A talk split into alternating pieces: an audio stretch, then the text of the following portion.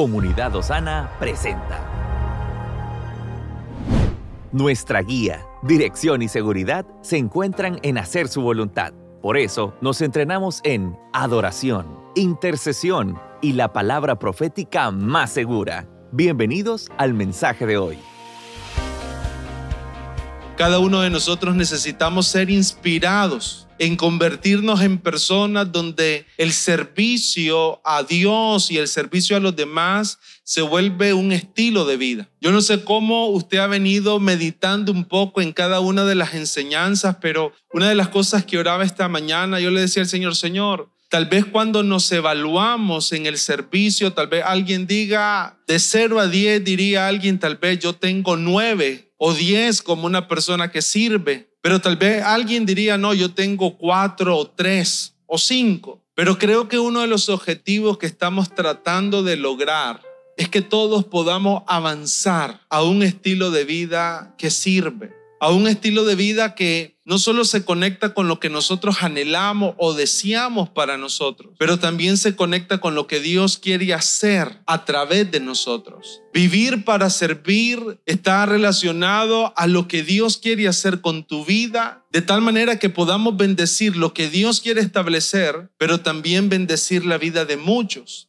Y yo le decía a mi esposa, bueno, una de las de las conclusiones importantes de esta serie es que cuando terminemos la serie, cada uno de nosotros podamos ser personas que crecimos, diga conmigo, crecer en los ámbitos de servicio. Y creo que también otra de las cosas que es importante es que para poder crecer vamos a necesitar la revelación, el entendimiento de lo que significa servir, pero sobre todo el entendimiento que nace desde las escrituras. Muchas veces hemos conceptualizado el servicio de forma errónea, pero cuando vamos a la escritura nos vamos a dar cuenta que verdaderamente el servir es una bendición. Y quiero pedirle que vayamos a dos versículos, Mateo capítulo 4, versículo 9, y quiero pedirle que también busque Juan capítulo 4, versículo 34. Mateo 4, 9 y Juan capítulo 4, versículo 34. Dice Mateo, otra vez le llevó el diablo a un monte muy alto y le mostró todos los reinos del mundo y la gloria de ellos. Y le dijo, todo esto te daré si postrado me adorares. Entonces Jesús le dijo, vete, Satanás, porque escrito está. Diga conmigo, escrito está. Al Señor tu Dios adorarás y a Él solo servirás. Diga conmigo, y a él solo servirás. Versículo 11. El diablo entonces le dejó y aquí vinieron ángeles y le servían. Juan capítulo 4, versículo 34 declara lo siguiente. Jesús les dijo, es una conversación de Jesús con sus discípulos. Dice, mi comida, ya conmigo, mi comida es que haga la voluntad del que me envió y que acabe su obra. Cuando nosotros leemos Mateo 4, es la historia donde Jesús es llevado por el Espíritu Santo al desierto. Muchos de nosotros identificamos el desierto como un lugar complicado, difícil, como esos momentos y temporadas de la vida donde pareciera que todo no encaja, no funciona. Pero cuando Jesús fue llevado al desierto, uno de los propósitos que había en el desierto, cuando el Espíritu Santo lo llevó, era poder revelar y poder fortalecer la vida de Jesús en esa preparación que él iba a tener para comenzar su ministerio terrenal. El evento que acontece antes del inicio del ministerio, antes de la predicación de Jesús, es todo lo que conocemos como la tentación en el desierto. Y cuando leemos el versículo 9, nosotros vamos a encontrar una de las cosas en la cual Satanás quiere tentar a Jesús en la cual Satanás quiere probar a Jesús, en el cual Satanás quiere impedir que él pueda avanzar en todo lo que Dios había trazado para con él. Satanás le promete todos los reinos de la tierra. Satanás le promete autoridad, Satanás le promete poder para que él pudiera gobernar todos los reinos de la tierra. Pero la respuesta de Jesús ante la tentación de Satanás era una sola cosa. Solo a tu Dios, diga conmigo, solo a mi Dios adorarás y solo a Él servirás. Me llamó mucho la atención este pasaje de la Escritura porque nosotros podemos ver ahí uno de los grandes beneficios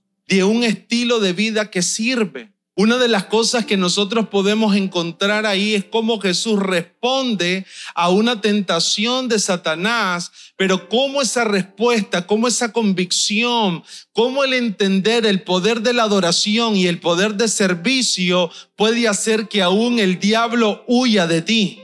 Cuando nosotros entendemos en el corazón el poder de una vida que adora al Señor. De hecho, la palabra servir, uno de los significados es adoración. Cuando usted y yo servimos, estamos adorando a Dios, produce en nosotros una vida que verdaderamente se establece un estado de seguridad, de protección y de provisión. La respuesta ante la declaración de Jesús fue una sola cosa. El diablo huyó y así como en su corazón su anhelo era servir y adorar a Dios, dice la escritura que ángeles bajaron y le servían. Suplieron su necesidad con la cual él estaba experimentando en todo lo que pasó en el desierto. Muchas veces nosotros necesitamos entender el poder que tiene una vida que sirve. Cuando servimos generamos ámbitos de protección y de provisión. Si hoy nosotros podemos comprender la importancia del servicio, eso definitivamente va a afectar nuestra vida familiar, va a afectar nuestra vida laboral, va a afectar cada una de nuestras relaciones. Una persona que sirve es una persona que va a poder mejorar cada ámbito de nuestra vida. ¿Sabe cuál es una de las cosas más provechosas? Nuestras relaciones se van a fortalecer.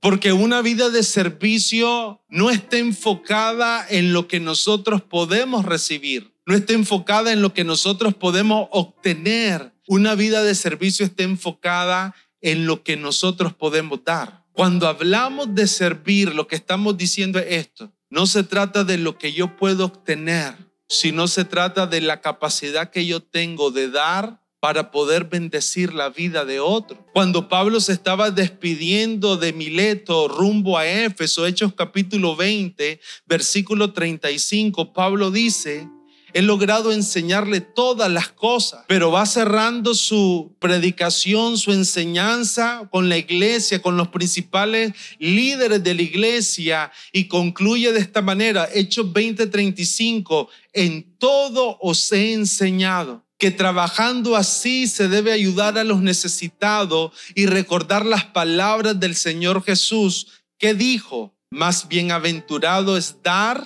ya conmigo, más bienaventurado es dar que recibir. El gran desafío que tenemos es que muchos estamos más enfocados en recibir que en poder dar. Pero cuando hablamos de una vida de servicio nos estamos refiriendo a una vida que no solo se enfoca en uno mismo, sino en la manera en cómo bendecimos la vida de otros. Pablo lo que estaba diciendo era esto, cada vez que nosotros damos, cada vez que nosotros servimos, hay un mayor gozo, hay una mayor plenitud, hay una mayor realización. ¿Sabe? El área de servicio muchas veces no la dimensionamos como un área donde podemos crecer. Cuando alguien le pregunta acerca del crecimiento espiritual, normalmente enfocamos el crecimiento espiritual desde la búsqueda de la palabra, desde la adoración, la intercesión, y todo eso nos ayuda a crecer espiritualmente. Pero cuando pensamos en el servicio, muchas veces no lo asociamos a un ámbito que nos puede ayudar a crecer.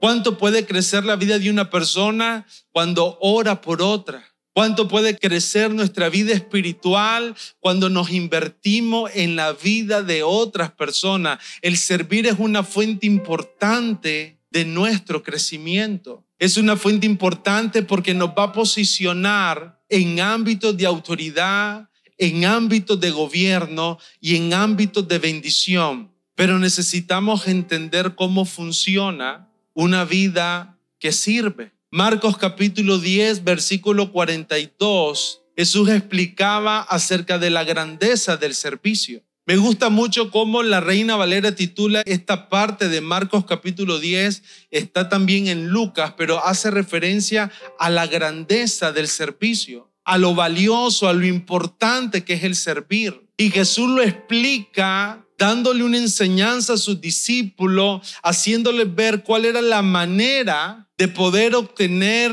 un grado de autoridad, un grado de gobierno y poder convertirnos en una persona de bendición. El versículo 42 dice, mas Jesús llamándole les dijo, sabéis que los que son tenidos por gobernantes de las naciones se enseñorean de ellas y sus grandes ejercen sobre ella potestad. Pero no será así, diga conmigo, no será así entre vosotros, sino que el que quiera hacerse grande. ¿Cuántos quieren hacerse grande? Usted sabe que esa palabra, cuando uno la busca en el griego, no tiene que ver con una posición, con un título, ni con una demanda. Esa palabra de hacerse grande está vinculada al hecho de podernos convertir en personas que tenemos un grado de relevancia en lo que Dios quiere hacer. Cuando Jesús enfoca el servicio desde un ámbito de grandeza, lo que Jesús está diciendo es esto. Una persona que sirve se va a colocar en un grado notable, en un grado fuera de lo común, más allá del promedio. La grandeza del servicio es que hace de tu vida y de mi vida una vida relevante una vida que cobra sentido, una vida que cobra propósito, una vida que no se vive solamente a la merced de la circunstancia, sino que se direcciona hacia la madurez. Esa palabra grandeza también está vinculado a aquellos. Cuando Jesús dice, el que quiera hacerse grande, esa palabra quiere decir también el que quiera alcanzar madurez, sea primero vuestro servidor. Los discípulos tenían una distorsión en cómo ellos podían alcanzar el poder y la autoridad.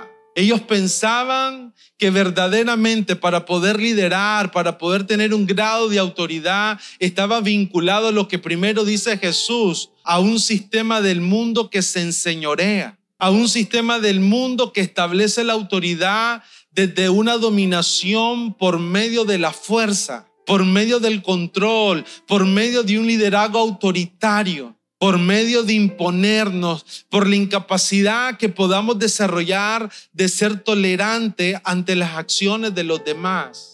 Jesús les dice a ellos, la manera en cómo ustedes van a llevar su vida, el liderazgo, la visión que yo les voy a dar, no puede ser igual al sistema del mundo. El sistema del mundo es un sistema autoritario que se establece por el control, que se establece por la soberbia, que se establece por acciones que tienen un solo propósito, el dominar y someter la vida de otros. Jesús le dice, entre vosotros no será así.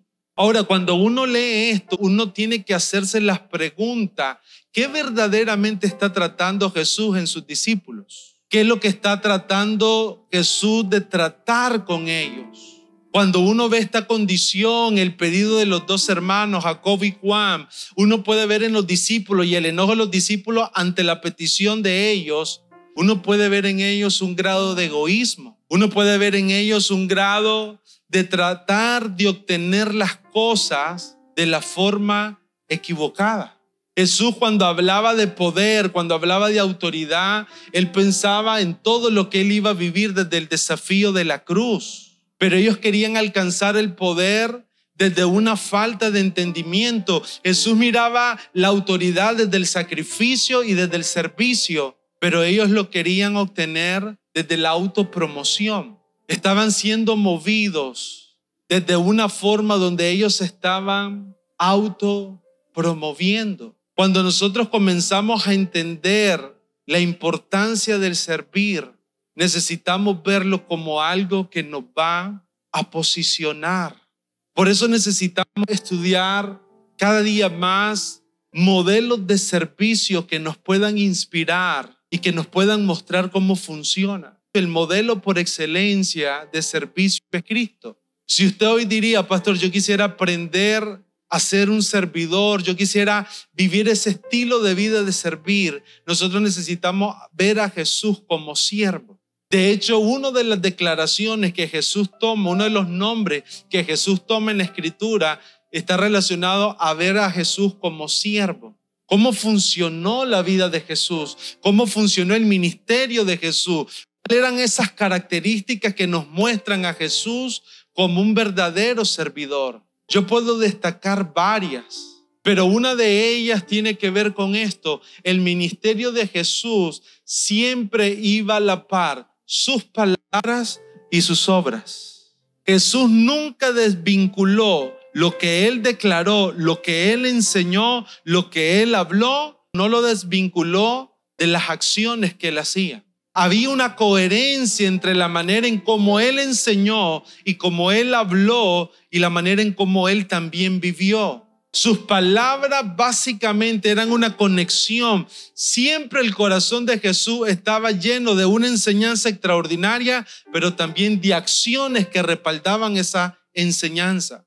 Jesús como siervo nos reveló un corazón compasivo. Jesús a las multitudes y cuando miraba a las multitudes, dice la palabra que, que su corazón se llenaba de mucha compasión. La palabra compasión quiere decir se identificaba con las necesidades de las personas. Una de las características esenciales de alguien que desarrolla este estilo de vida es aquel corazón que tiene la capacidad de poder conectarse con la situación, con lo que las personas pudieran estar hablando. Hechos 10:38 dice, cómo Jesús desarrolló su ministerio, dice, como Dios ungió con el Espíritu Santo y con poder a Jesús de Nazaret y cómo éste anduvo, está vinculado a sus obras, anduvo haciendo bienes y sanando a los oprimidos por el diablo, porque Dios estaba con él. Miramos una intencionalidad Miramos una vida de Jesús a lo largo de su ministerio, no concentrada en su voluntad, sino concentrada en hacer la voluntad del Padre. Miramos a un Jesús conectado con las necesidades de alimento de las personas. Miramos a Jesús conectado con aquellos que estaban enfermos. Miramos a Jesús conectado cuando miraba las multitudes, eran como ovejas sin pastor. La mayor preocupación de Jesús era ver la vida de las personas sin una dirección clara. Pero ¿cómo activó su vida como un servidor?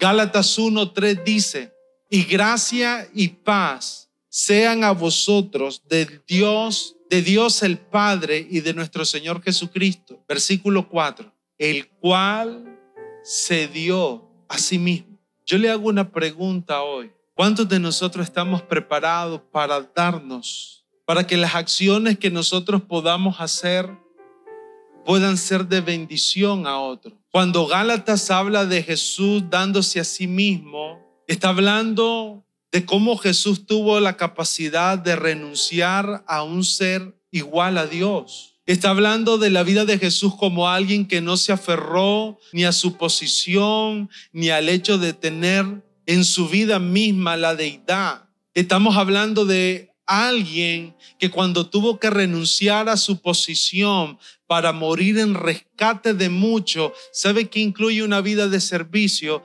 incluye una vida de renuncia. Filipenses capítulo 2 dice, hay en vosotros este mismo sentir que hubo en Cristo. Jesús, el cual siendo en forma de Dios, no estimó el ser igual a Dios como cosa a que aferrarse, sino que se despojó a sí mismo tomando forma de siervo, hecho semejante a los hombres, y estando en la condición de hombre, se humilló a sí mismo, haciéndose obediente hasta la muerte y la muerte de cruz. Había una característica en el corazón y en la actitud de Jesús. Fue un siervo que primeramente se humilló. Cuando nosotros buscamos la palabra humillar, es una palabra que tiene que ver con poner a las demás personas como a superiores a sí mismo. Jesús se convirtió en un siervo porque tuvo la capacidad de ver tu vida, de ver mi vida, de ver los errores de nuestra vida, de ver los aciertos de nuestra vida, pero tuvo la capacidad de no aferrarse y entregarse por cada uno de nosotros. Jesús se convirtió en un siervo porque su mayor deseo, lo que leíamos en Juan capítulo 4, versículo 34, su mayor deseo era hacer la voluntad del que me envió y acabar su obra. Las obras tienen que ver con las cosas en las cuales nosotros nos empleamos. Una obra es todo aquello que ocupa nuestra vida, que ocupa nuestras energías, nuestro tiempo, nuestro esfuerzo. Un siervo, cuando nos convertimos en siervos de Dios, ¿cuál es la obra que Dios preparó para mí para que yo la cumpliera? ¿Cuáles son las obras que yo pudiera estar haciendo hoy que son la voluntad de mi Padre? La vida de un creyente va más allá de nosotros. La vida de un creyente está vinculada a hacer la obra que Dios preparó de antemano para que anduviéramos por ellas. Cada vez que nosotros pensamos en ser servidores, necesitamos pensar en qué obra estamos haciendo. Me acuerdo cuando dimos la serie a las siete iglesias de Apocalipsis, el mensaje de Dios a las iglesias. No sé cuántos lo recuerdan, pero una de las cosas que me llamó mucha la atención en ese mensaje es que cada uno de los mensajes a las siete iglesias comenzaba con una afirmación. Dios utilizó los primeros tres capítulos de Apocalipsis para traer una dirección a las iglesias, para corregir algunas cosas que se habían desviado, para inspirarlo a terminar bien, para decirle el que perseverare alcanzará, llegará hasta el final. Pero una de las cosas y la que se repite en las siete iglesias era esta, yo conozco tus obras. ¿Cuáles son las obras que nosotros hacemos? A diario en nuestra vida serán obras que alegran, que dan honra al Señor, que son una fuente de bendición, o son obras que tal vez nos separan de Dios. Una vida que sirve tiene que ver con posicionarnos en aquellas obras que Dios preparó de antemano. Una vida que sirve no se trata solamente de una vida enfocada en lo que logramos nosotros, se trata de una vida donde tenemos un estado de conciencia, de entendimiento, de revelación, que no importa si estamos en público o en secreto, Dios está viendo la obra que nosotros hacemos. Pablo le dice a Tito, capítulo 3, versículo 13, a cenas intérprete de la ley y Apolos, encamínales con solicitud, de modo que nada les falte. Versículo 14. Y aprendan también los nuestros a ocuparse en qué? En buenas obras. Hay buenas obras que Dios preparó para nosotros, pero le dice Pablo a Tito que los nuestros aprendan a ocuparse en buenas obras para los casos de necesidad, para que no sean personas sin fruto. Cuando Pablo es llamado y Dios lo encuentra en el camino a Damasco, Jesús se le revela en el camino a Damasco, la primera respuesta de Pablo, Pablo hace dos preguntas.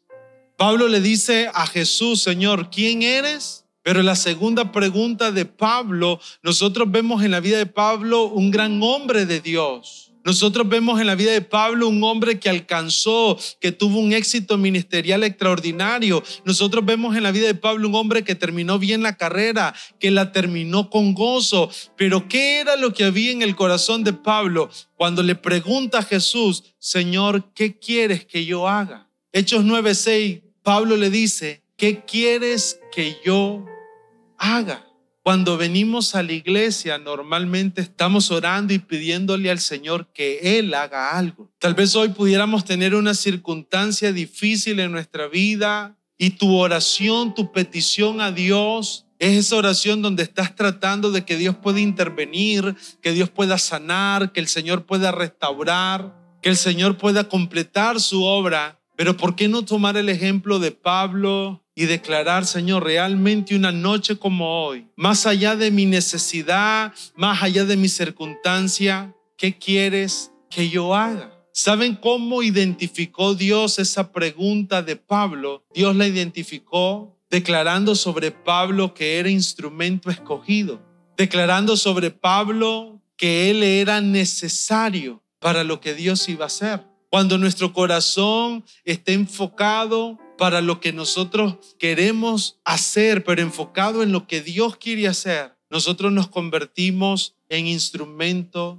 escogidos. Tu vida y mi vida fue hecha libre para servir a Dios. ¿Cuántos de nosotros pudiéramos recordar de todas aquellas situaciones que Dios nos ha librado? De aquellos momentos donde parecía que nuestra vida no tenía un rumbo, de aquellos momentos donde parecía que nuestra vida no, no estaba logrando alcanzar nada, Dios nos liberó, el Señor nos restauró el matrimonio, el Señor restauró nuestra vida física, el Señor restauró todos los ámbitos de nuestra vida. La respuesta, o mejor dicho, la pregunta sería, ¿para qué? ¿Para qué Dios nos tiene una noche como hoy acá?